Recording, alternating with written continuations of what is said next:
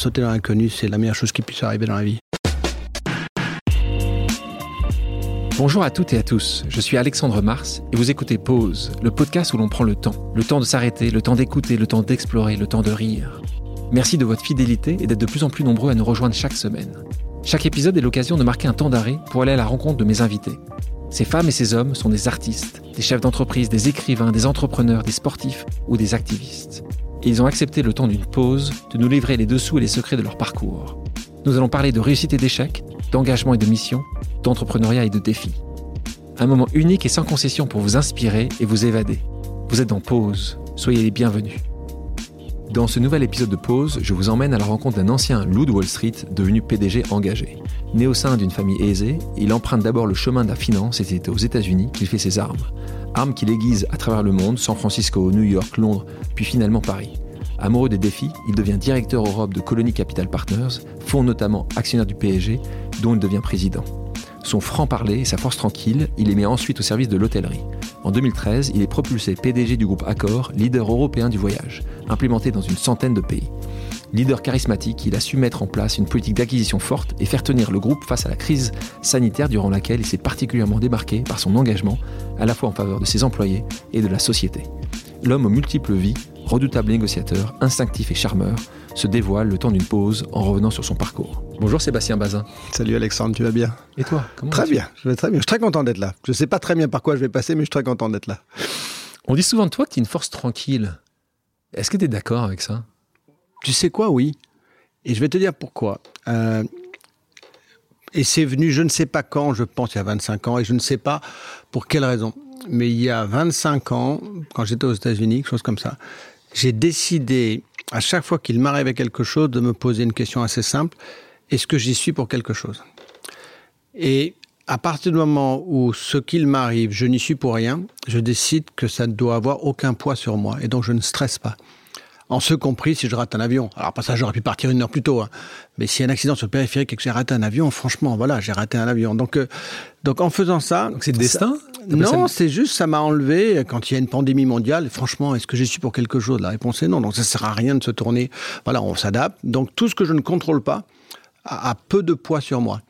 Euh, donc voilà, et ça m'a et je me pose toujours la question. Voilà, est-ce que j'y suis? Et c'est ça marche. Donc est-ce que pour est-ce que je suis tranquille pour autant?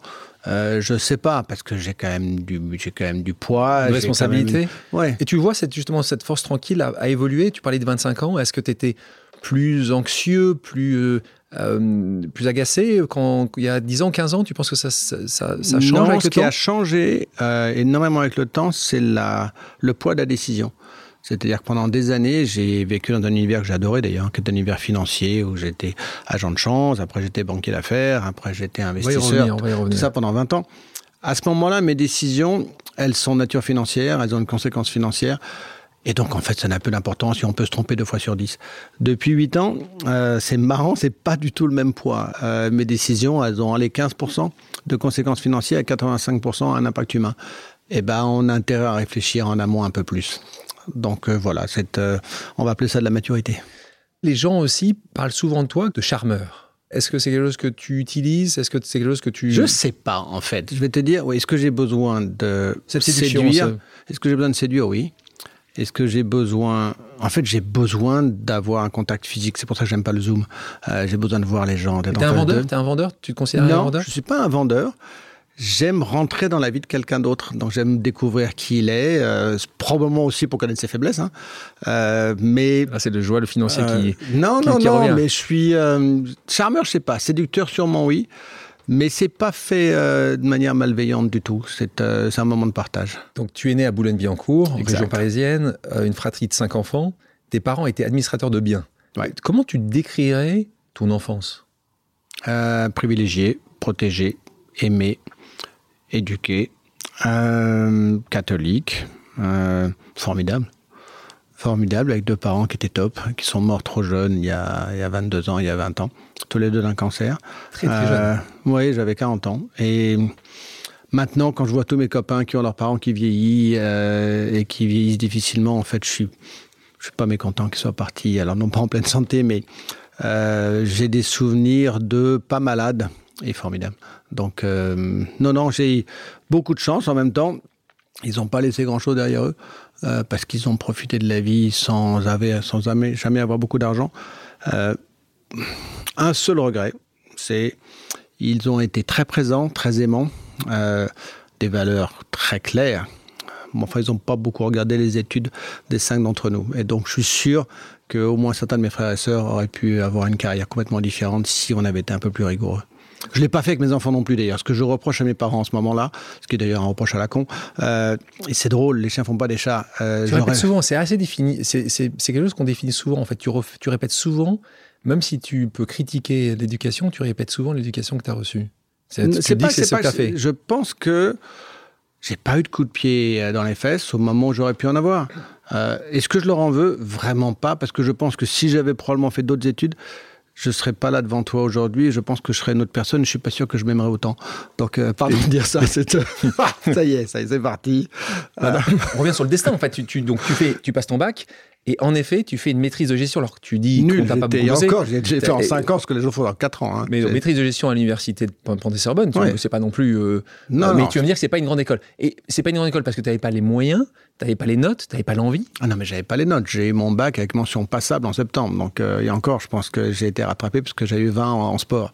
Donc, euh, non, non, j'étais incapable de rentrer à Dauphine. Ils m'auraient pas pris. Donc, la seule, la seule université qui pouvait me prendre, c'était celle-là. Euh, c'était presque un choix par défaut parce que j'ai jamais voulu faire une des études de gestion. Mais bon, je me suis d'ailleurs copieusement ennuyé pendant ces 4 ans. j'avais des copains qui étaient plus malins que moi et donc ils m'ont aidé à me tirer vers le haut. et j'en garde. Alors, si, ça m'a aidé parce qu'après, j'ai menti de manière dans lesquels c'est vrai que j'ai utilisé le mot Sorbonne euh, et maîtrise des affaires de gestion, c'est comme ça que ça s'appelait, par MBA, Sorbonne, et là aux États-Unis, euh, j'étais quelqu'un. Hein. Puisqu'à l'époque, en 83, Sorbonne, c'était bien mieux qu'HEC. Hein. Ah oui, c'est, donc, euh, donc ça m'a aidé. Ça t'a aidé. Et, justement, étais, tu te considérais comment à, ce moment-là, dans cette jeunesse-là? Tu étais plutôt, donc j'ai compris, pas très studieux. Euh, j'étais libre, j'étais libre, j'étais. Euh, tes parents t'ont donné ça, ouais, cette, vraie liberté. Oui, j'étais libre, j'avais des copains qui sont les mêmes. D'ailleurs, on a les 10 meilleurs copains depuis l'âge de 12 ans. Euh... Vous allez à Lubeck aussi avec toi? Mes sœurs étaient à Lubeck. Euh, ah, c'est pour ça. mes sœurs étaient à Lubeck, l'histoire c'est ça. moi à Saint-Jean-de-Passy. Attends, parce que si tu fais le film, moi je suis le Quénois. Hein. Il y a les groseilles et le Quénois. Je suis le Quénois, mais du debout, c'est-à-dire j'ai et la 404 familiale, et les cirés jaunes, et les pyjamas, exactement l'archétype. Et je le renie pas d'ailleurs. Hein. Et donc voilà, donc tu, faisais les, Lubeck pour ceux qui ne savent pas, école de filles. École de filles. Non, j'allais plutôt à la sortie de la Tour. Hein, plutôt c'est plutôt la Tour, qui est également pour ceux qui ne savent pas. papa était président de l'appel à Lubeck. Hein. Attention, hein, ça, positionne. Ça positionne. Donc, euh, il y a, je sais, et on en parlera souvent dans les, dans les prochaines minutes, euh, ton, ton, ton amour pour le football, un sujet qui arrive souvent en footballeur. C'est trop fort. Trop amour pour le football, j'aime le foot. Est-ce que je suis un dingue de foot? Non. Non, on en reparlera. Euh, peut-être que tu as été vacciné. Alors, sûrement oui. Euh, j'ai des souvenirs d'enfance d'aller au match de foot euh, du PSG toujours avec papa et mon frère Jean-Baptiste. C'était pas, c'était pas Rennes, c'était pas Nantes, c'était. Non, pourtant on était très bon. Non, c'était pas Rennes, c'était pas Nantes, non, c'était le PSG. C'était le PSG déjà. C'était Mustapha Daleb, c'était des gens comme ça, c'était formidable. Suzik, ah, et tout, formidable, j'adorais ça. Mais est-ce que je suis venu dans le Paris Saint-Germain parce que j'étais passionné? Vraiment pas. Parlant des footballeurs, souvent les footballeurs, tu en connais un certain nombre, se marient très jeunes. C'est exact, oui. Les femmes sont intelligentes. Elles vont, elles vont chercher un peu le pouvoir. Vont chercher quoi le, on n'a pas le droit de dire ça, mais elles vont très vite mettre le main sur un footballeur qui, à ce moment-là, est peut-être une assez grande naïveté. Euh, quand on parle de, de, jeunesse, tu te maries Jeune aussi, oui. Jeune. Donc avec Juliette. je te rassure, hein, je suis avec euh, ma femme comme euh, encore plus tôt que toi. Donc euh, donc c'est quelque chose qui est important. Est-ce que, cette, est-ce que Juliette et d'être comme ça en couple très jeune t'a apporté une certaine stabilité, t'a, aidé à, à, justement poursuivre ta carrière en parallèle Est-ce Il n'y a aucun doute. D'abord, ma carrière, je l'ai commencé grâce à mon beau-père. Hein. Donc, c'est, le père, c'est le père de Juliette qui m'a d'abord donné la chance de partir très jeune à Wall Street.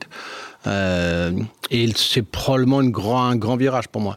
Donc, euh, et après ça, euh, Juliette qui n'aime pas la lumière, elle est, je ne sais pas donner ce que c'est, plus de 50%. ce que je suis devenu et mon lien à l'autre, c'est elle. ça ne m'est encore pas monté à la tête. Et heureusement qu'elle est là. Donc, ben, voilà. Juliette, voilà, je, je, l'aime beaucoup. Donc, c'est voilà, c'est un, un, bonheur de t'entendre dire ça. tu donnerais un conseil à, tes enfants sur le mariage? Tu as quatre enfants.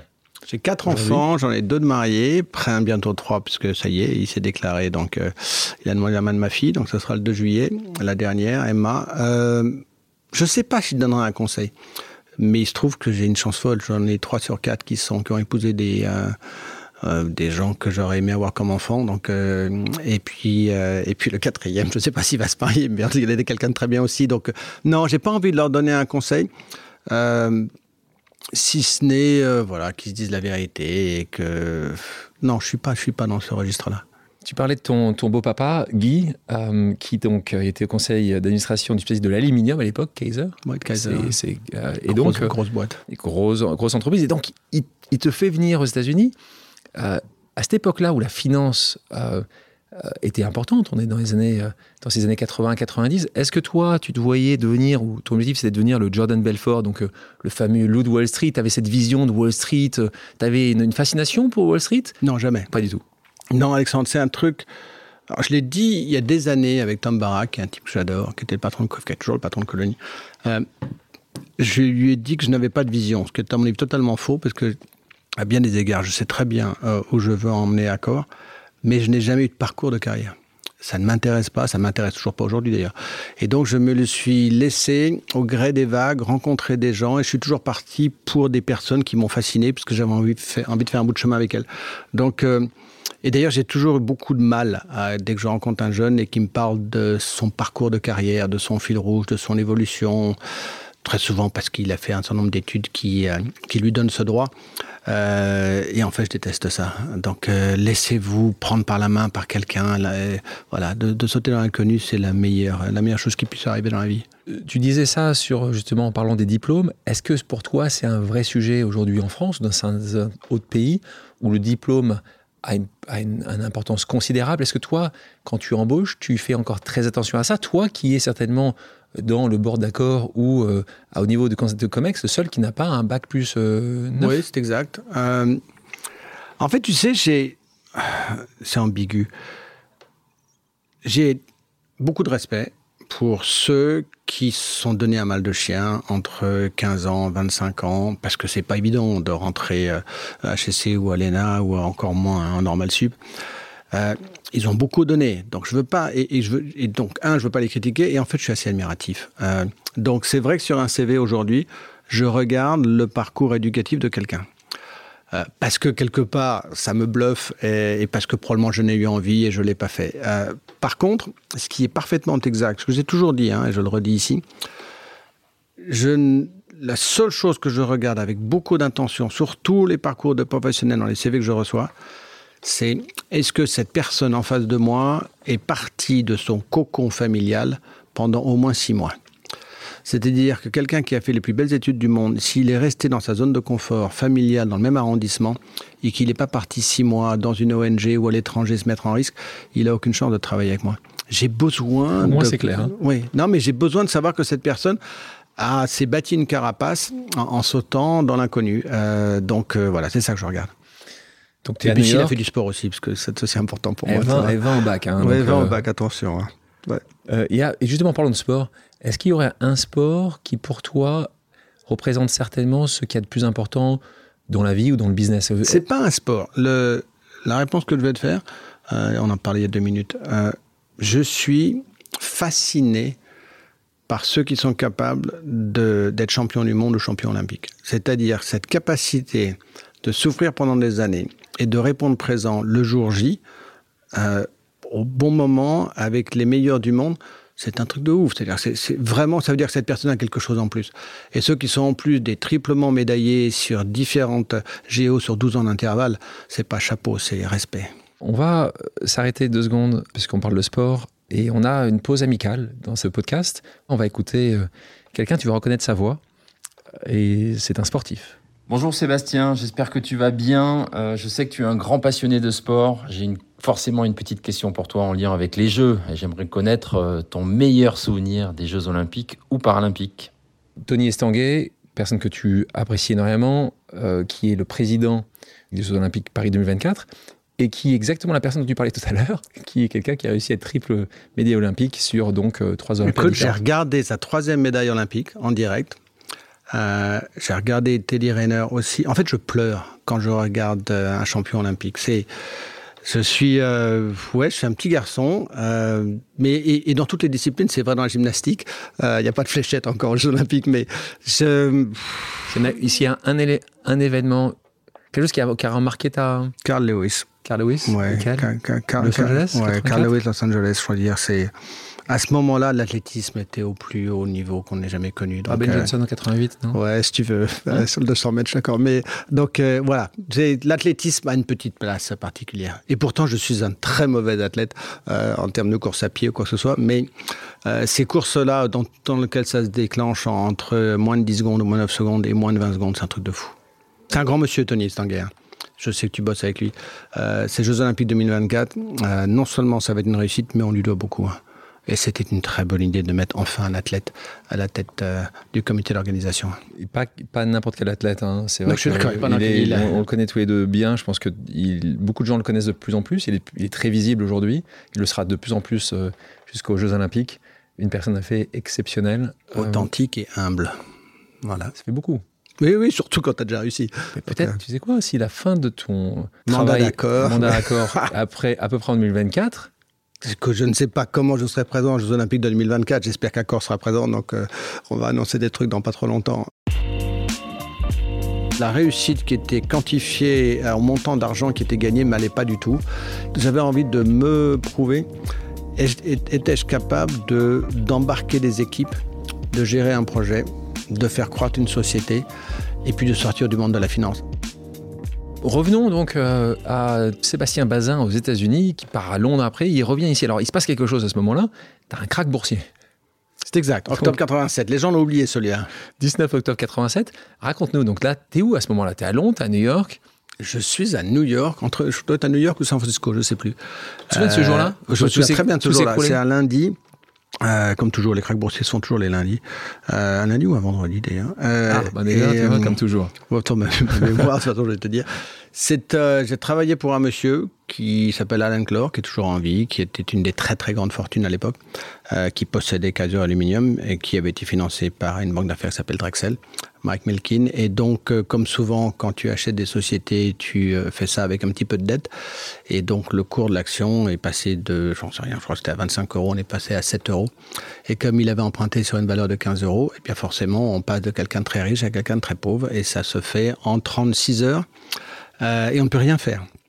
Et là, les banquiers appellent le lendemain en disant que bah, l'actif sous-jacent ne vaut plus le montant de la dette. Euh, et, là, c'est le début des enquiquinements. Euh, et donc là, c'était un moment. Euh, D'abord, il n'était pas le bienvenu dans la société qu'il avait achetée. Donc, on peut pas dire que j'étais en terrain conquis. Donc, ça a fait plaisir à beaucoup de monde dans la société en question, qui était donc Kaiser à San Francisco. Et donc, euh, comme j'étais le seul là-bas à le représenter, mon beau-père n'était pas là, euh, donc je sentais bien que les gens étaient un peu moqueurs, rieurs. Euh, et donc, il a fallu trouver une solution. Et donc, je m'y suis collé. C'est là où j'ai rencontré un. Il y a beaucoup de gens qui m'ont fasciné dans la vie, mais celui-là, il est sûrement dans le top 10. Il est mort depuis, il s'appelle Jimmy Goldsmith.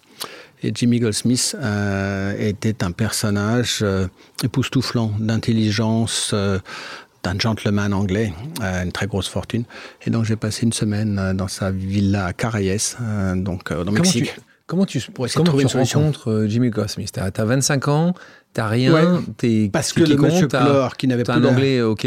Comment bah, parce que Clore était anglais, Jimmy Goldsmith était anglais, ils étaient probablement dans le même club, ils étaient probablement à Oxford ensemble. Et toi, pourquoi, pourquoi c'est toi le lien Puisqu'il me dit, il me dit Sébastien, parce que Alain Clore était quelqu'un d'un peu d'agoraphobe, donc il n'aimait pas euh, sortir ni la foule, et donc euh, il avait peu de soutien, mais Jimmy en était un.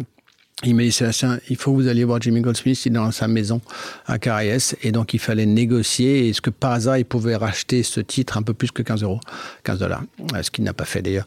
Euh, mais t'as passé une semaine, as passé, une, passé une semaine avec euh, un discuter de gros chiffres, d'une grosse société d'aluminium que je connaissais un peu parce que j'avais été depuis deux ans et demi, mais, mais, mais voilà, c'est compliqué. Comment c'est possible que ce soit pas ton beau-père qui soit, qui soit allé? Comment c'est possible que ce soit le jeune de 25 ans et que ce milliardaire choisit? Parce que j'étais sur place, parce que je connaissais la société mieux que quiconque, et puis parce que Clore m'a dit, Sébastien, allez, c'est à toi de t'y coller, et peut-être que j'avais les mêmes yeux bleus que Jimmy Goldsmith, se dit, entre les deux, ça devrait marcher. Euh, il avait 30 ans, 40 ans de plus que moi. Ça a et marché, ça on si, ça... on s'est hyper bien entendu. Oui, mais, mais il n'a pas, pas signé chèque. Non, il n'a pas signé euh, chèque. Donc après, tu rentres, et tu rentres dans une banque privée suisse qui s'appelle Otinguet euh, rivaux, Guerre, rivaux.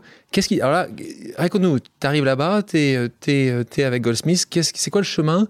Tu utilises le réseau, il y a des gens qui sont intéressés par toi, ils ont entendu parler de toi. Je dois rentrer à Paris, je fais... où est-ce que j'étais Après, j'étais chez Penn Weber après Penn Weber entre San Francisco, qui est une banque d'affaires américaine, San Francisco, puis après je suis parti à New York pour Penn Weber, puis après j'ai voulu rentrer après à Londres pour Penn Weber, après j'ai voulu rentrer en France, et puis j'aurais pu aller chez Lazare, mais je ne suis pas allé chez Lazare, et puis euh, Jean-Philippe Autin me demande de venir chez lui. Pourquoi tu nous, euh, pourquoi tu nous dis ça?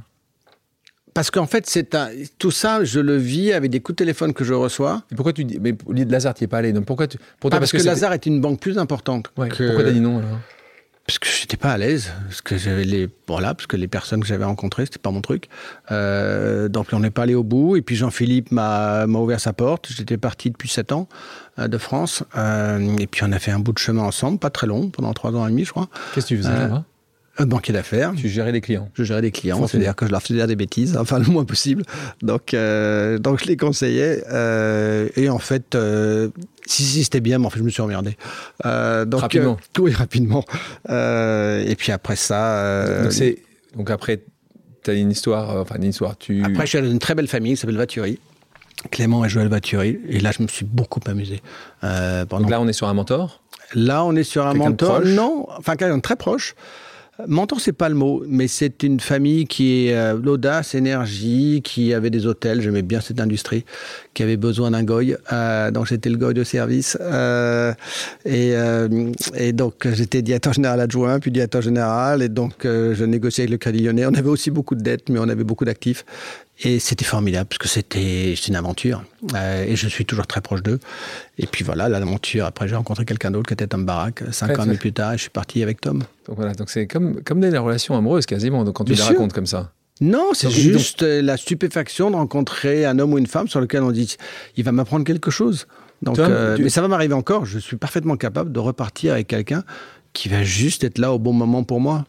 Quand tu rencontres Tom, là aussi, tu étais en place, tu le rencontres, il te, il te débauche à ce moment-là.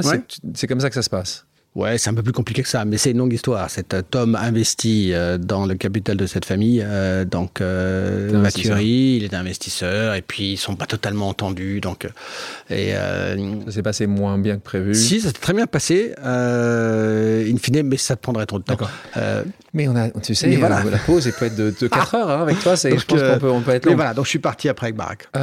avec Mathurie, ce que j'ai compris, c'est vous qui avez lancé les Haman Resort ou? Non, c'est un monsieur qui s'appelle Adrien Zeka euh, avec son architecte qui s'appelle Ed Total qui est mort le pauvre Ed. Adrien est bien vivant euh, euh, et, effectivement Adrien à ce moment-là s'est rapproché de la famille Vaturi qui a pris la majorité du capital d'Aman Resort et c'est là où je suis rentré au conseil d'administration d'Aman.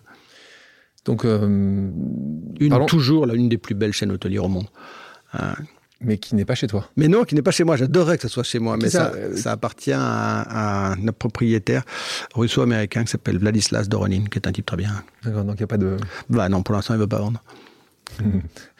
Euh, tu n'as pas dit ton dernier mot. Euh, donc, on parlait de, Tom. Donc là, relation euh, très forte. Oui, une confiance en toi, fusionnelle? Ouais. Filiale?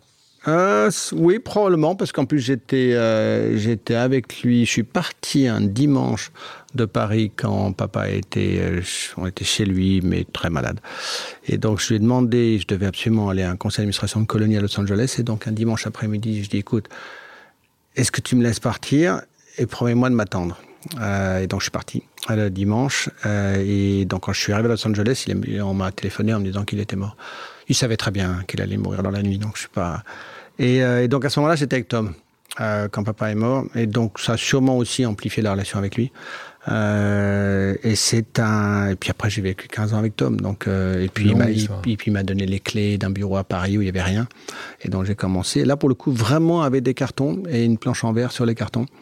Et puis c'est devenu très gros. Euh, et là, c'est mon. C'est-à-dire, donc en, montant, qu'est-ce que. Explique, explique aussi pour les auditeurs ce que faisait Colony Capital. Colony Capital, c'était un fonds d'investissement, ce qu'on appelle de private equity, c'est-à-dire des gens qui investissent l'argent de compagnies d'assurance, de fonds souverains, euh, et qui ont, en fait, si on le dit de manière assez euh, simpliste mais bête, c'est du monopoly avec de vrai argent.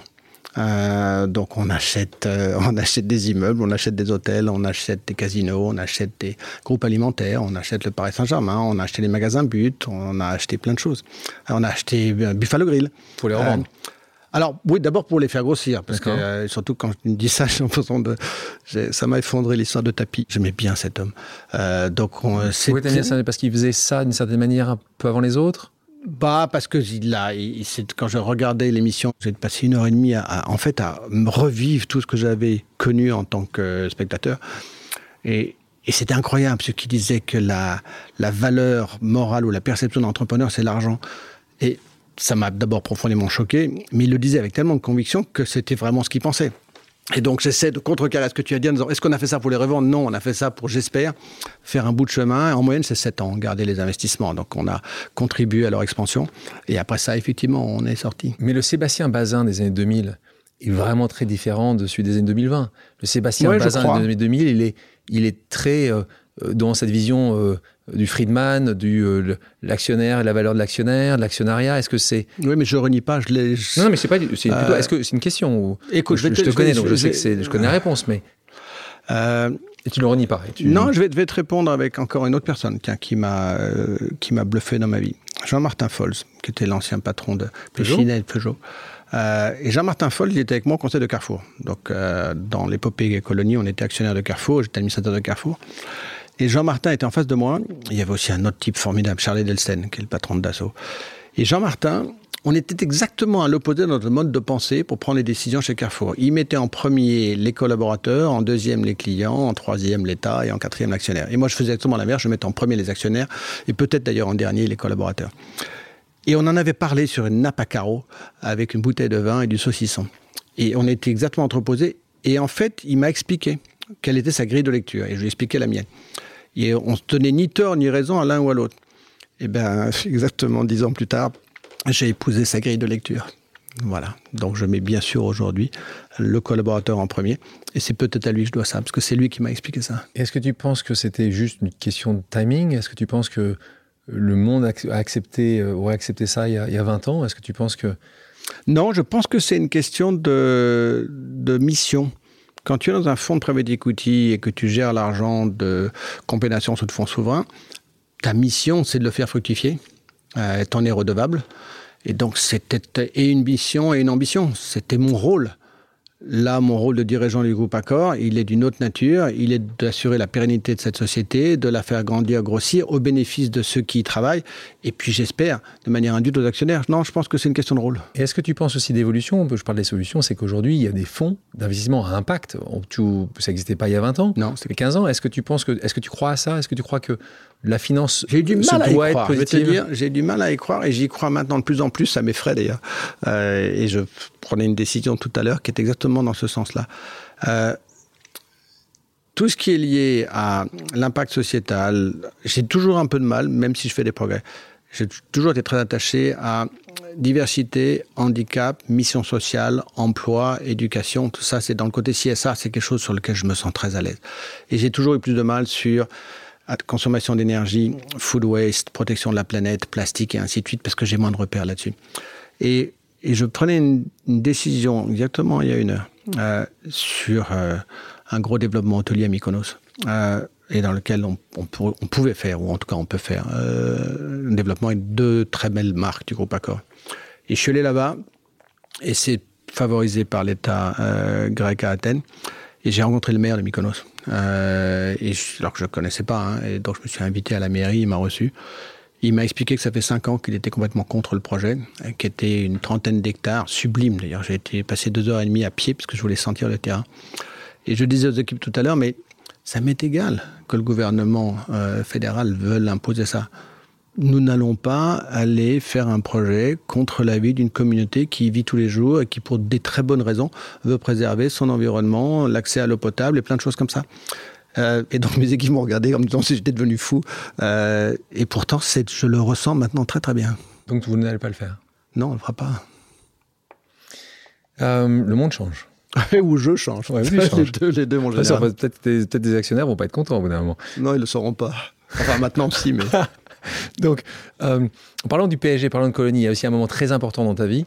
d'hommes, d'actionnaires, de, de, business guys, c'est quand tu deviens actionnaire du PSG, et encore mmh. plus que ça, quand tu viens président. 2006, tu deviens actionnaire, 2009, tu deviens président, et tu dis une phrase que j'adore, c'était 5% de, temps, de mon temps, mais 95% de mes emmerdes. Oui, c'est exact. Euh, c'est parfaitement exact, c'est même peut-être encore pire que ça. Je pense que c'était 2% de mes investissements. C'était... Et c'est d'ailleurs un des soucis, c'est que au même moment où on est devenu actionnaire du Paris Saint-Germain, on était un très gros actionnaire du groupe Accor, on possédait Buffalo Grill, et puis les magasins But, et puis 10% du groupe Carrefour, donc c'était des milliards qui étaient dépensés. Et on a acheté le Paris Saint-Germain pour 20, euh, 21 ou 26 millions d'euros, c'est-à-dire vraiment pas grand-chose. Pourquoi à nouveau? Pourquoi tu l'as acheté? C'est ta grille de lecture à ce moment-là? La grille de lecture à ce moment-là, euh, le Parc des Princes. Le Parc des Princes était un endroit sublime en termes d'emplacement dans un quartier qui est un quartier assez huppé, hein, qui est le, bas du 16e et euh, Boulogne, Bois. Et, ça m'a toujours dérangé dans là-bas que c'était devenu un, lieu de pénombre, de nuisance, et qui n'était pas ni attractif. Et donc, en fait, ça ennuyait tout le monde. Alors qu'on est capable d'en faire un lieu dans lequel on se rencontre, dans lequel il peut y avoir des magasins, dans lequel il peut y avoir une école, une crèche, plein de choses. Il y a plein de dents au Parc des Princes. Et donc, je voulais faire vivre cet endroit. Et franchement, avec l'adhésion de tout le monde, hein, c'est pas très compliqué. Euh, ah, il fallait aussi euh, calmer les supporters euh, pendant, les, pendant les matchs. Mais donc voilà, donc j'y ai été parce qu'il y avait le Parc des Princes, j'y ai été parce que je trouvais que c'était pas très cher, et puis parce que sûrement j'avais été picousé au Paris Saint-Germain, il y avait quelque chose de narcissique ou d'orgueilleux dans cette démarche. Bien sûr qu'il y avait ça. Euh, Tom Barak n'est d'ailleurs jamais venu au Parc des Princes, et pendant les six ans de détention, c'est fou. Et, euh, et puis je me suis aperçu que très vite c'était un sparadrap, que c'était compliqué. Mais pourtant tu es président. C'est pas l'objectif ou... Non, je veux pas devenir président parce que justement, j'ai au moins un peu de lucidité, c'est-à-dire que dans ma mission, c'est pas de me mettre en avant avec l'argent des autres. Donc, euh, et je ne l'aurais jamais fait s'il n'y avait pas eu Alain Kazak, euh, qui lui est encore un type formidable. Euh, qui est un grand fan du Paris Saint-Germain, qui est très dans le caritatif, Historique, qui est patron de la fondation, formidable. Et c'est lui qui a pris les rênes de ça et heureusement d'ailleurs. Euh, mais bon, après ça, il y a le stress, et puis on fait pas les bons résultats, et on fait pas des bons résultats parce que j'ai compris qu'il n'y a pas de modèle économique, donc j'ai pas envie de remettre de l'argent pour le perdre. Mais moins je remets d'argent, plus je suis haï, puisque les supporters trouvent que ça manque d'ambition, de moyens et donc de joueurs. Donc je suis insulté dans la rue absolument tous les jours. Euh, dans la rue Des gens, parce que dans le stade, ils le faisaient, Castro, ah, dans Bazin. et dans la rue, ça arrivait aussi. il y en a qui venaient te voir, qui disaient. Euh, mais ils parlaient avec toi, tous les jours. Alors après, ça dépend. Il y en a qui sont. Plus ou moins agressifs. Oui, plus ou moins agressifs. Euh, on a eu des cocktails Molotov lancés sur le siège de Colonie à Paris. Non, non, ça a été chaud, chaud quand même. Hein. mais. Comment Juliette réagit à ça? Comment tes enfants, comment ta femme réagissent à ça? Pas si mal. Je pense que là où ils ont été très ça a été très dur, c'est quand tu es au Parc des Princes. Ça m'est arrivé. je ne me mettais jamais dans la tribune présidentielle, jamais. J'avais des places en haut, je voulais surtout pas être dans le champ de la caméra. Et puis, c'était pas là à ma place. Euh, quand euh, quand quand il y a 50 000 personnes qui crient Bazin, Bazin, on t'encule, euh, ouais, c'est drôle la première fois, mais c'est quand même très lourd. Puis, puis c'est très articulé quand même. Bazin, c'est pas compliqué à dire. donc, donc voilà, c'était. mais c'est pas grave. je ne le referai jamais. Mais qu'est-ce que j'ai appris? Euh, Tu ne regrettes pas? non, je le regrette pas. Alors, je le regrette pas maintenant, puisque c'est passé dix ans et parce que on est la bonne idée de confier ça aux Qataris qui en font un club de rêve. Euh, donc, euh, l'histoire se termine bien. Tu m'aurais posé la même question six mois euh, après la fin de cette histoire, je t'aurais pas répondu la même chose. Le temps a fait son œuvre. Maintenant, j'y vais. Pendant deux, trois ans, je suis pas retourné. parce qu'en plus, j'étais pas très fier. On a, on a effectivement pas mis les moyens dans ce club qu'il a mérité mais parce que ma mission n'était pas celle-là. Et le Qatar, j'étais tellement content de les trouver, parce que eux venaient pour ça, venaient justement euh, pour y investir. Raconte-nous un petit peu comment ça se passe. On est en 2011, tu veux sortir, tu n'es tu, pas, pas à la bonne place, tu as d'autres offres, c'est les seuls qui viennent te proposer. Comment ça se passe? Ça se passe très difficilement, c'est pour ça que je parle de Sparadra, et on le voit bien avec Saint-Etienne maintenant, et on l'a vu avec Bordeaux, on l'a vu avec tous les clubs. C'est c'est une aventure humaine, un club. Tu ne peux réussir à faire fructifier un club de football que si c'est incarné. Euh, et d'ailleurs, Jean-Michel Lolas a parfaitement incarné l'aventure. Un autre homme formidable, Gervais Martel. Il a tout laissé, sa santé, sa fortune, mais heureusement qu'il était là. C'est son club, Lance. Euh, donc, euh, François Pinault avec. donc, bien sûr, Dreyfus. Enfin, Dreyfus sur le tapis plus que Dreyfus. Mais donc, moi, c'était pas incarné, c'était un fonds d'investissement. Donc, c'était très compliqué. et Et c'est un enjeu un peu national, le Paris Saint-Germain. Donc, on ne peut pas le confier à n'importe qui. Et donc, il faut, bien sûr, on a visé le maire de Paris, Bertrand Lanoé, euh, avant de faire une session. Et pourquoi pas la présidente de la République. Donc, voilà, tout le monde ne peut pas acheter un club comme le Paris Saint-Germain. Donc, on fait attention. Donc, à ce moment-là, il y a combien d'offres? Très peu. C'est moins d'une dizaine. Ce sont que des. Ça, paraît beaucoup déjà. Moins non, moins d'une dizaine, ce sont que des étrangers. Il n'y a pas un seul acteur. non, il n'y a pas un seul acteur français. Ils ont tous compris l'image de Paris. Ils ont tous compris probablement qu'il n'y a qu'un seul club à Paris, alors qu'il y en a six en, Champions League à Londres. Euh, donc, euh, non, non. Et puis, il y en a sur les, sur les 10, il y en a 7, c'est incompatible avec l'image du PSG. C'est la mauvaise personne au mauvais endroit. Donc, euh, un exemple non, je t'en demande. Les prescriptions, c'est 10 ans. Il n'y a aucune prescription. Ils sont encore tous vivants. Ils sont, tous ils vivants. Sont encore, ils sont encore plus riches aujourd'hui qu'ils l'étaient à l'époque. Donc, euh, réponse non. Donc voilà. Donc, les Qataris, pas de problème. Écoute, pas de problème parce que euh, d'abord il y avait un enjeu pour eux de Coupe du Monde 2022 qui venait de gagner, donc euh, c'était très clair dans leur tête, c'est de préparer le Qatar comme équipe euh, professionnelle en 2022 parce qu'ils vont quand même jouer trois matchs hein, et donc le Paris Saint-Germain les aide depuis dix ans à, à, former leurs joueurs et leurs entraîneurs et puis il y a une ambition forte que le Qatar existe comme pays à travers le Paris Saint-Germain, ils ont réussi. Donc non, j'avais aucune ambiguïté sur ce qu'ils allaient faire du club. Je ne pensais pas qu'ils allaient investir autant. Euh, mais quand j'ai vu. Alors certes, combien, combien, ils ont investi depuis 10 ans maintenant? Écoute, je ne sais pas très bien, mais largement au-delà du milliard. Donc, euh, quand toi, en 6 ans, vous avez investi combien? Hmm, Un peu moins de 50 millions. Donc euh, voilà, tu vois, le, tu vois, tu vois le. Sais, oui, bon, bah, euh, t'avais pas fait la finale de la Champions League. c'est Pas vraiment. Et t'avais pas Messi. Mais la, la question là-dessus, vous avez gagné de l'argent finalement ou vous n'avez pas, vous pas perdu On n'en a, a, pas perdu. Euh, et je crois qu'il y a peu de gens qui peuvent dire ça. T'as as souvent perdu de l'argent dans tes investissements Écoute, c'est arrivé au moins deux fois, et une fois de manière très claire, hein, les gens le savent, sur Carrefour. Carrefour. et parce que je me suis trompé dans l'analyse, parce que c'est un métier hyper difficile, mais j'ai adoré. J'ai adoré. C'est probablement là, je t'ai pas de Jean-Martin tout à l'heure, c'est probablement là où j'ai découvert ce que c'était qu'être pris par l'estomac. Carrefour est une boîte qui vous prend par l'estomac, y compris quand on est actionnaire administrateur. Euh, et Accor, c'est la même chose. Donc j'ai adoré l'aventure. Et c'est Carrefour, c'est un métier, un des métiers les plus ingrats. Je, connais bien Alexandre, un bon part qui gère ça aujourd'hui hyper bien. C'est probablement une industrie dans laquelle tu n'as jamais de remerciement. Les caissières préféraient être mieux payés. Les consommateurs trouvent ça trop cher. Les fournisseurs trouvent que tu leur tords le, euh, le, bras. Et le gouvernement français trouve que tout ça n'est pas raisonnable. Il n'y en a pas un qui te remercie. Euh, donc, euh, et, pourtant, heureusement qu'ils existent. Donc voilà. Ah oui, j'en connais un qui remercie. C'est Nicolas Chaban de C'est qui le patron qui était à ta place il y a quelques temps de ça parce que c'est Carrefour qui a ouvert la porte à la marque C'est qui le patron.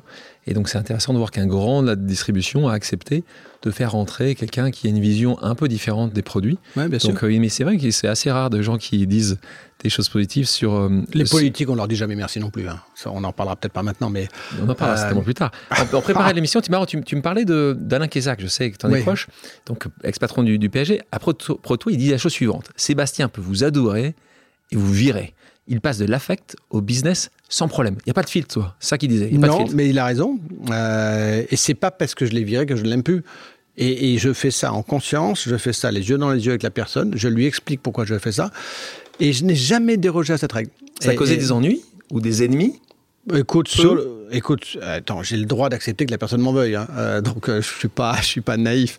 Mais comme c'est moi qui leur ai dit les yeux dans les yeux et que j'expliquais pourquoi, ils peuvent ne pas accepter l'explication. Mais enfin, un peu, ils peuvent certainement pas dire que j'ai manqué de courage. Euh, donc euh, voilà, et je le fais parce qu'encore une fois, je pense que c'est mon rôle, et dans mon rôle, il y a un côté pas sympa que de prendre ce genre de décision. 15 ans, Colline Capital, tu décides de tout arrêter, en tout cas. Oui. Pas tout arrêter parce qu'il y a un lien logique, puisque tu es actionnaire important d'accord. Qu'est-ce qui te fait euh, passer? C'est un peu à ce moment-là, pour clore, qui, où tu pars voir Goldsmith à ce moment-là, parce que tu dis, d'accord, il faut absolument que quelqu'un de confiance euh... le fasse, t'en as marre de faire la finance, t'as envie d'être opérationnel. C'est quoi, la, c'est quoi la raison de tout quitter pour cette nouvelle vie en 2013 pour Accor? Euh, L'orgueil. De démontrer quelque chose? Oui, de démontrer. J'avais envie de... J'avais été...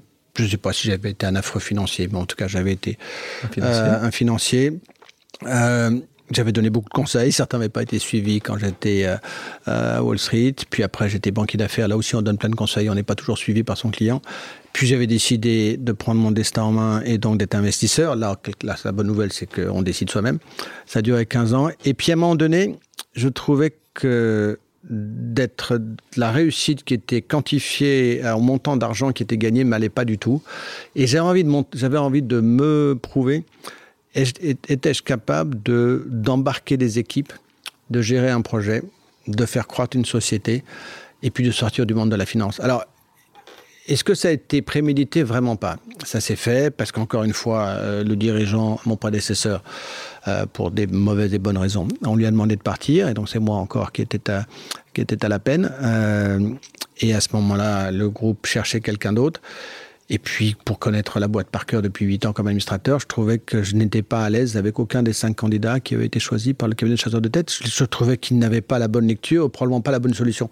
Donc là, tu euh, t'imposes? Non, je m'impose pas. Je, je, gueule à travers le conseil d'administration avec mes cinq administrateurs, ce qu'on appelle un comité de nomination. Et on n'est pas d'accord sur les cinq candidats. Et effectivement, je suis très mauvaise humeur à fin juillet 2013. Je ne sais pas pourquoi d'ailleurs, mais et vous avez les vacances qui arrivaient, c'est étonnant. Et, là, c'est Jean-Paul Bailly, qui est encore le patron de la Poste, qui a révolutionné la Poste. Et ce qui est devenu la Poste aujourd'hui, c'est totalement grâce à lui. je te dirai un autre truc sur Jean-Paul. Euh, et puis Philippe Citerne, euh, qui était directeur général de la, Société Générale. Les deux me rappellent dans le matin et me disent, à juste titre, Sébastien, tu étais d'une humeur de dingue hier. Euh, on a compris que tu ne voulais aucun des cinq candidats.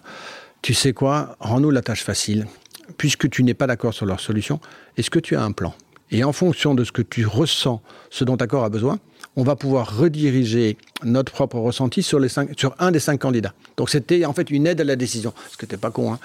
Euh, et euh, donc j'ai écrit ça entre le 2 août et le 4 août, euh, et j'ai écrit 12 pages sur ce dont Accor avait besoin. Et, là, c'est des moments de grâce. Euh, là, va, tout, tout, ça glissait, et puis c'est devenu évident. Et puis je savais bien qu'en écrivant la page 5 et 6, je me dis qu'est-ce que tu es en train de faire? Et j'ai donné. la main de. Ouais, j'ai donné le document, et puis ils m'ont rappelé deux jours après, ils me disent Sébastien, ça y est, on a trouvé. Euh, voilà, c'est arrivé comme ça. Pourquoi? Le bon Dieu. Mais euh, et puis après ça, heureusement, ça a été vite. Euh, ça a duré trois semaines. J'ai pas besoin de cogiter. T'es allé directement? T'as eu un break entre les deux? Non, rien. Non, non, j'étais allé directement et j'ai été voir Barack et je lui ai expliqué que je le quittais pour faire ça. il m'a pris pour un dingue. Euh, il m'a dit t'as pas le droit. Hein. On est bien, on a, on a une aventure qui marche formidablement. Qu'est-ce que tu vas te mettre Pourquoi se mettre en risque? Et je lui dis parce que Tom, j'en ai besoin. J'ai besoin de sortir de ce monde-là. compris? Il a compris maintenant. Puis de toute façon, il savait qu'on peut pas me garder en cage. C'est pas possible. Donc, euh, donc voilà. Et c'est une des meilleures décisions que j'ai prises de ma vie. Euh, voilà. Puis après, je ferai autre chose, mais je sais pas encore quoi. On va en parler. On va en parler. Euh, donc, Accor, pour les gens qui ne connaissent pas, je pense que tout le monde connaît le nom en tout cas. Figure dans le CAC 40, compte 5100 hôtels, 110 pays différents, emploie 300 000 salariés à travers le monde.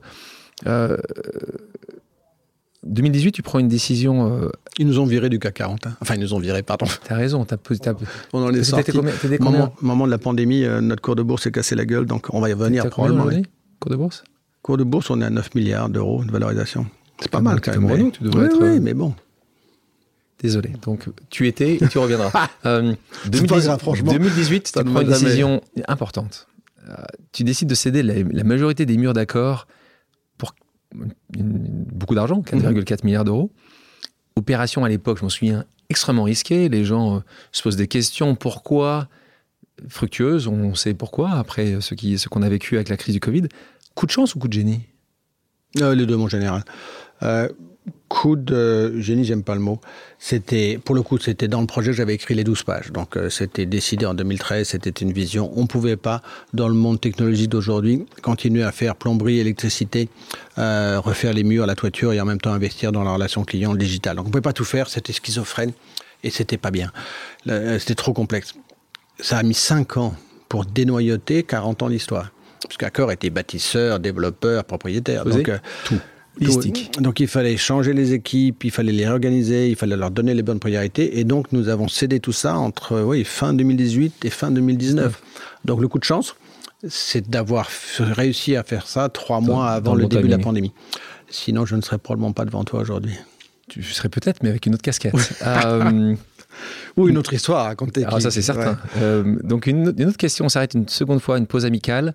Question de Sébastien Paco. Salut Sébastien. Depuis 2-3 ans, tu as transformé le business model d'Accor en un schéma satellite en vendant les murs des hôtels. Est-ce que tu peux nous expliquer quel a été l'impact de changement de business model sur les résultats d'Accor pendant la période du Covid? Merci. Sébastien Paco, ouais. directeur général, une autre personne humble et brillante qui dirige un groupe qui s'appelle Paris Society, donc tout un tas de, de, de, restaurants et de salles euh, à Paris et ouais. maintenant dans pas mal d'autres endroits.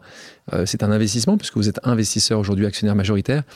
Qu'est-ce que tu réponds donc euh, justement Sébastien Paco sur, ce, sur cet asset light?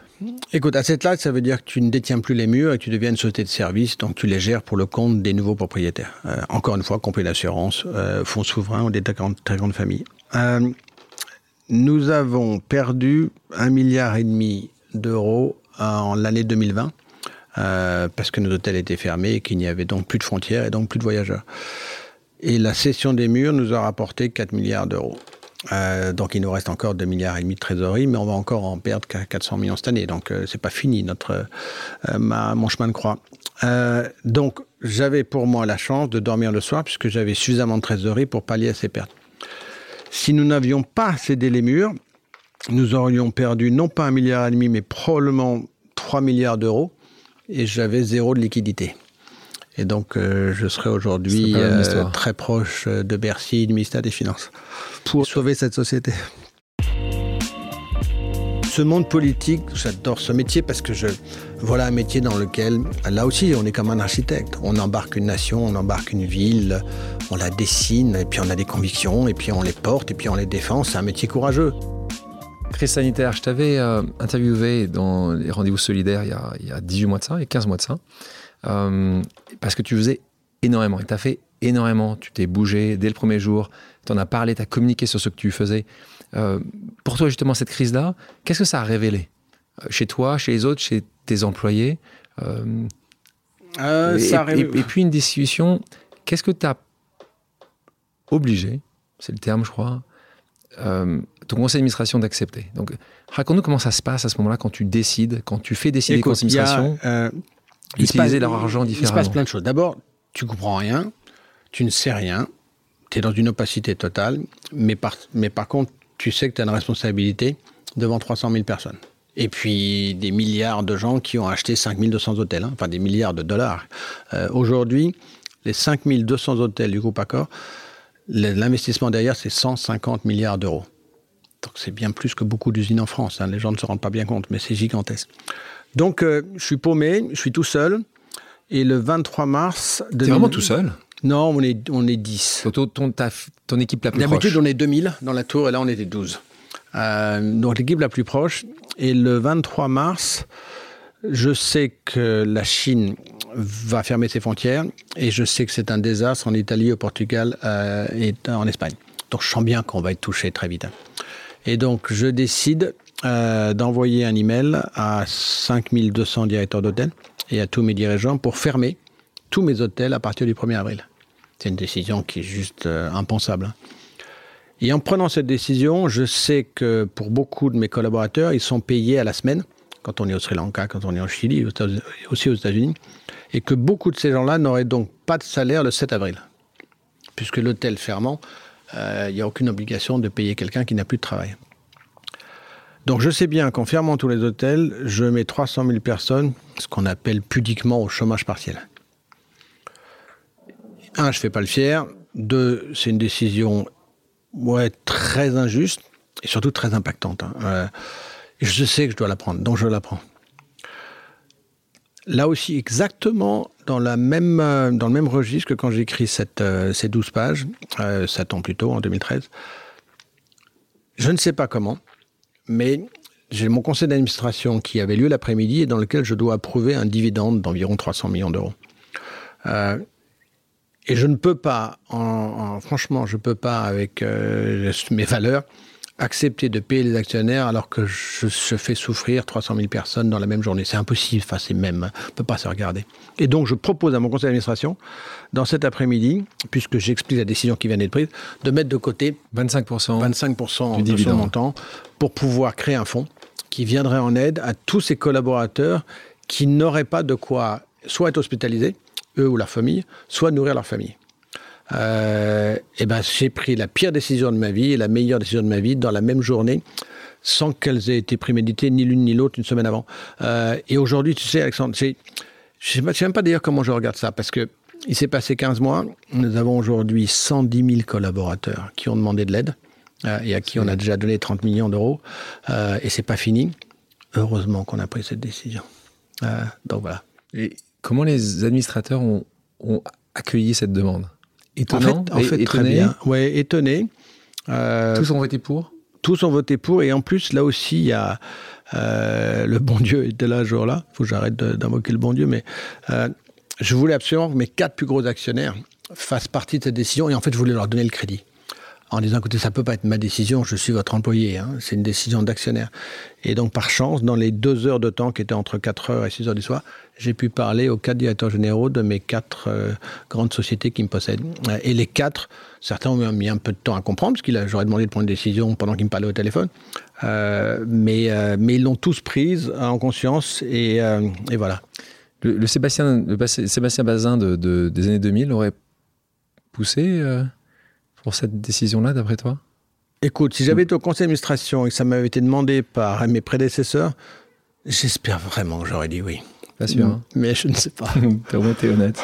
Euh, donc, télétravail, Zoom, Teams, Google Meet, voyage d'affaires qui représentent comme 60% du chiffre d'affaires, d'accord? Et certainement condamné à changer si c'est disparaître. Euh, toi, tu as déclaré que tu voulais faire, d'accord, le Airbnb du flex office. Euh, Écoute, oui, non. C'est une des positions. c'est parce que je voulais que les gens retiennent la phrase, donc c'est sympa, de l'avoir retenu. Euh, en fait, c'est très simple. Euh, et je vais aller, non pas doucement, mais vous avez. Mon métier depuis 50 ans était de recevoir des gens qui venaient d'une autre ville ou d'un autre pays. C'est pas compliqué, hein, ils viennent faire de dos et puis prendre une douche. C'est mon métier. Le métier, ça fait 5 ans que j'essaye d'augmenter le nombre de mon visiteurs en disant ça sert à rien qu'ils viennent dormir ou prendre une douche. Peut-être qu'il y a des gens qui habitent à côté qui pourraient venir prendre un café ou passer deux heures, et ainsi de suite. Parce faire rentrer la communauté locale, puisque je te le rappelle, et c'est ça qui fait la beauté de mon métier, il n'y a que trois endroits dans le monde qui sont ouverts 24 heures sur 24, 7 jours sur 7. Ça s'appelle les hôpitaux, les postes de police et l'hôtellerie. Donc cette chance que nous avons d'avoir 300 000 personnes qui sont capables d'accueillir quelqu'un à 3 heures du matin, y compris un dimanche matin, c'est juste formidable.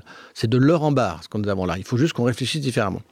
Donc j'essaie de faire un truc avec la communauté locale. Il y a quatre ans, j'échoue misérablement parce que mes collaborateurs, soit je l'ai mal expliqué, soit, ils ne comprennent pas, soit ils n'y croient pas. Et donc, l'outil digital qui m'emmerde, qui s'appelle le Zoom ou le WebEx, euh, permet effectivement à des gens de ne plus voyager, donc je perds une clientèle, et de travailler efficacement à travers euh, leur écran. Donc, bien sûr que ça m'emmerde. Mais en même temps, cet outil digital m'apporte quelque chose de dingue, c'est puisqu'on est capable de travailler n'importe où et donc de plus voyager, ça veut donc dire que j'ai des centaines de millions de gens sur cette planète, voire des milliards, qui, pour beaucoup d'entre eux, on le sait, ne veulent pas retourner au bureau, mais ne veulent pas travailler de chez eux non plus. Et donc, pourquoi ne pas offrir à ces centaines de millions de gens qui habitent à Paris ou qui habitent à Amsterdam ou qui habitent à São Paulo cette capacité en moins de 5 minutes à pied de chez eux ou en vélo d'aller dans un hôtel accord et d'y passer tous les mardis ou tous les jeudis, de retrouver des gens qu'ils aiment, voire d'avoir des meetings, de prendre un café. Et donc, je vais perdre la clientèle de ceux qui vont faire de dos et je vais retrouver une clientèle peut-être plus importante de ceux qui vont venir travailler chez moi. Et en plus, on va les recevoir avec envie. Ça, c'est le futur du groupe Accor c'est sûrement un des futurs. Oui, c'est sûrement un des futurs. Et c'est ça que j'ai appelé le Airbnb du Flex Office. Et peu de gens sont capables de le déployer avec autant de vitesse que nous. Euh, tes actionnaires aujourd'hui, dans tes dix premiers actionnaires, tu as des actionnaires français? Alors moi, je suis les Nations Unies de, Nations Unies de l'hospitalité. Hein. Mon premier actionnaire est chinois, 13%, mon deuxième est qatari, 11%, mon troisième est américain, 9%, mon quatrième est saoudi, 6%. C'est sympa, tes conseils. C'est hyper sympa. les, euh, crises sino-américaines, c'est... Écoute, on, peut, on peut en parler. Euh, il se trouve que je connais plutôt bien la Chine. Euh, et ce qui se passe en ce moment, on va dire que c'est une reprise en main. On va dire ça comme ça. Euh, je ne vais pas te demander de 1 parce que c'est ton premier actionnaire. actionnaire français, c'est moins de 5%. Moins de 5%. C'est triste d'ailleurs. C'est d'ailleurs euh, pathétique. Comment tu expliques euh, Ils n'ont pas eu confiance. Non, je l'explique pas. c'est vrai, dans, toutes les sociétés, vrai dans toutes les sociétés du CAC 40. Enfin, pour une grande partie. Manque, manque de capitaux disponibles. On n'a pas, malheureusement, l'épargne est trop immobile et pas assez investie. Donc, la trouille. Euh, la trouille et puis pas de mandat suffisamment souple pour les compagnies d'assurance qui, qui, ont des ratios qui sont bien meilleurs quand ils investissent dans la pierre plutôt que dans les sautés côtés. Tu aurais des idées pour ça? Oui, on a essayé, mais c'est un, un, peu une bataille perdue. Les, les, euh, la grande partie des capitaux sont entre les mains des anglo-saxons, il faut juste l'accepter. Toi, toi tu acceptes des choses comme ça? Ouais, ça peut arriver. Tu dis que c'est combat perdu d'avance, Don Quichotte, boum. Écoute, euh, non, il y a des choses. Non, je me battrais pour une cause plus noble que celle-là. tu as bien raison. Euh, parler de sacrifice, on parle toujours de sacrifice quand on est entrepreneur ou dirigeant d'entreprise, euh, quand on est à ces niveaux-là. Euh, tu as accepté beaucoup de sacrifices, un certain nombre, d'ailleurs, tu tu l'as dit ouvertement, avec le peu de temps que tu as pu passer parfois avec tes proches. Ça aussi, il n'y a pas d'autre choix? Non, ça fait partie ça fait partie du travail. Il faut, je alors, je n'avais pas mesuré en arrivant. Je n'avais pas compris une chose qui m'était jamais arrivée, que je déteste toujours, hein, que j'accepte pourtant. C'est plus de 50% de ce que je fais tous les jours qui m'est imposé par quelqu'un d'autre. Alors c'est soit un analyste financier, soit c'est un gouvernement, soit c'est un franchisé, soit c'est un partenaire, soit c'est les syndicats. Monsieur Bazin, il faut que vous soyez là. Sébastien, il faut que tu sois là. Mais ça me casse les bonbons. Euh, C'était pas le cas chez Colonie Capital? Non, chez Colonie, j'étais libre. C'est toi le ouais, Quand on est banquier d'affaires, on est libre. Je peux même choisir ses clients. Non, là, c'est quelque chose, ça fait partie, je dois faire ça. Et avec un grand D. Et je, je le comprends très bien, hein, je ne l'avais pas mesuré. Et euh, par exemple, chez Accor, depuis, depuis des années, une année moyenne, 2018, combien de jours tu as passé en dehors de ton foyer? 260 jours, euh, c'est-à-dire 4 jours par semaine. Je suis pas là. Je suis pas là parce que, je, parce que je suis sur, dans le différent. Ouais, mais euh, c'est un peu de ma faute aussi. Hein. Je, je, pense que ce qui était indispensable, c'est sûrement 200. Les 60 jours de plus, c'est qu'en fait, je suis bien avec mes collaborateurs. J'ai envie de les voir. Euh, j'ai envie de passer du temps avec eux. Donc, et puis, j'aime pas l'idée d'arriver dans un pays euh, et de repartir le soir même. Non, on a envie de prendre un café, on a envie de prendre un petit déjeuner, on a envie de dormir. Nous ne sommes pas des robots. Euh, avec le confinement, justement, où tu as dû rester tous ces jours-là. Comment, comment ça a été, comment c'était géré par, par Juliette, ta femme, justement, à la maison? Elle t'a jamais eu autant vu? Non, jamais, non. Écoute, euh, écoute, ça a été des, euh, c'était un, c'était un bon moment. Euh, et puis j'allais au bureau tous les jours, donc, donc j'étais pas, je suis pas resté cloîtré. ce qui était une grande chance. Hein. Je n'aurais pas pu moi rester cloisonné dans un appartement, une maison toute la journée. Et le, et le, et, le, papa fantôme, comme tu, comme tu le dis, ça a changé. Ils m'ont appelé Papa Fantôme, mes enfants, pendant des années, pendant au moins dix ans. Et plutôt à la colonie euh, Plutôt quand j'étais chez Colonie, d'ailleurs. Euh, là, d'abord, il y a des petits-enfants. Et euh, non, non, la nature, la relation avec mes enfants, elle est très différente aujourd'hui qu'il y a 15 ans. On parlait de, de mandat, la fin de ton mandat potentiel.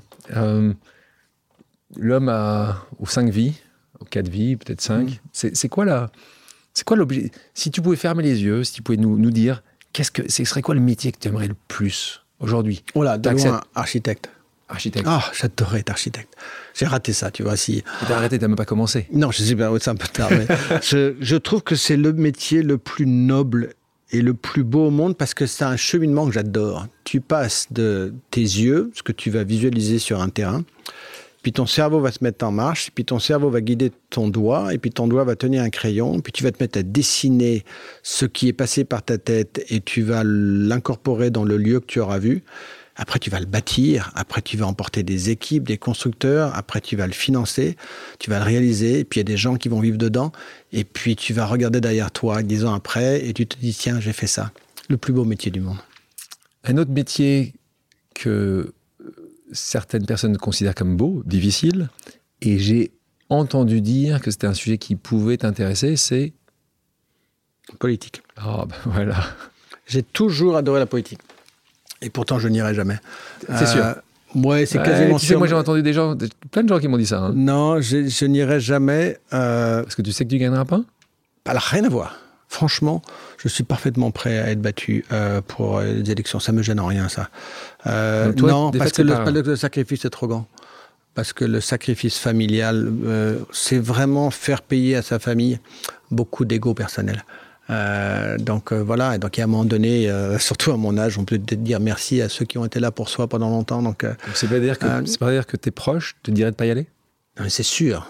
Ce débat a eu lieu. donc, euh, donc, ce débat a eu lieu, donc il a été éclos. Il n'empêche, euh, par le passé, tu as toujours fait ce que tes proches. Euh, ah non, ah. mais j'aurais ah. mieux fait. J'aurais mieux fait. Donc si tu veux, non, mais j'ai c'est ce monde politique. J'adore, j'adore ce métier parce que je voilà un métier dans lequel, là aussi, on est comme un architecte. On, embarque une nation, on embarque une ville, on la dessine, et puis on a des convictions, et puis on les porte, et puis on les défend. C'est un métier courageux.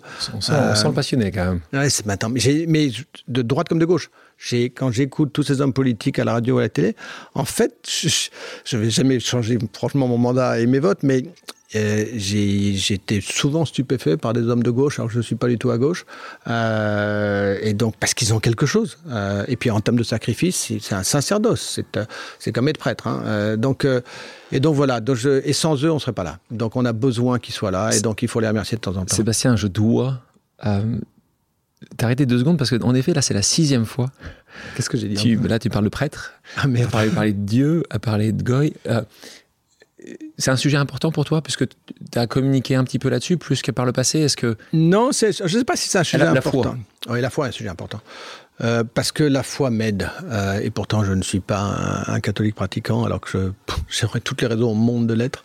Euh, Pourquoi tu aurais les raisons au monde? C'est ton éducation Mon éducation. J'avais un oncle qui était évêque, un autre oncle qui était bénédictin, le père de maman, le frère de, enfin, le frère de maman et le frère de papa. Et mon père m'a dit pendant des années qu'il aimerait bien qu'un de ses deux fils, que le Seigneur nous appelle. J'ai toujours souhaité que ce soit mon frère. donc heureusement, il a appelé aucun de nous deux. Mais il, donc, il élève des labradors. Oui, il élève des labradors. Donc, donc quelque part, je sais pas mais je et j'ai pas lu le rapport qui est sorti euh, ce matin euh, sur euh, ça. Donc voilà, c'est un, c'est un, oui, c'est un repère. c'est un repère et je crois à l'au-delà. Et donc, dès que je prends l'avion, comme je prends souvent, je fais des clins d'œil et des sourires à mes parents parce que je sais qu'ils sont pas très loin. Avant de rentrer sur un quiz, je te propose une pause musicale. Sébastien, quelle est ta chanson culte? Ma chanson culte, je suis très baroque, moi. donc, donc j'aime Bach, j'aime Mozart, euh, c'est ça moi. Donc euh, parce que c'est là. Maintenant, euh, ce que j'ai une chanson j'adore Johnny Hallyday, j'adore. Une, une Johnny Hallyday? Johnny Hallyday, envie d'avoir envie, c'est une des plus belles qui soit. mais j'aime autant Sardou. tu dois en choisir une donc. Envie d'avoir envie, c'est la plus belle. Ouais, Johnny Hallyday, c'est beau. On va en écouter un extrait.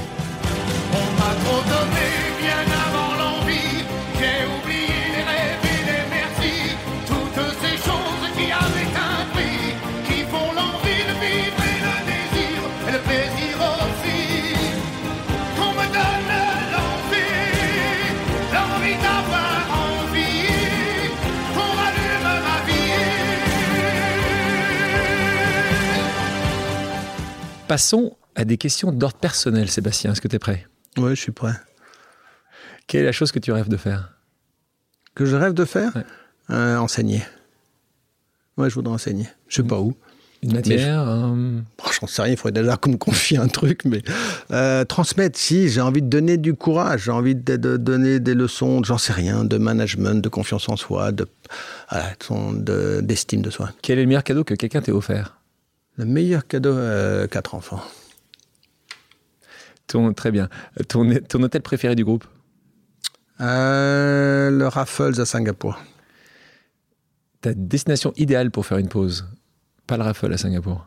La Bretagne est de loin, chez moi. Euh, chez moi, ça ton, ton hôtel, on n'en a pas parlé Non, pas mon hôtel, parce qu'à mon hôtel, c'est mon fils maintenant, il fait en sorte que je tourne le dos à la salle. Comme ça, au moins, je ne vois pas ce qui se passe. Donc, euh, c'est un de tes enfants qui aujourd'hui dirige le groupe qui gère ça, oui. Euh, qui le dirige très bien d'ailleurs. Donc, non, non, chez moi, chez moi, en fait, mon lieu préféré, c'est pieds nus sur un voilier. Voilà, j'ai besoin d'eau, j'ai besoin d'être pieds nus, j'ai besoin de vent dans les voiles. Si tu pouvais résoudre n'importe quel problème dans le monde en claquant des doigts, ce serait lequel?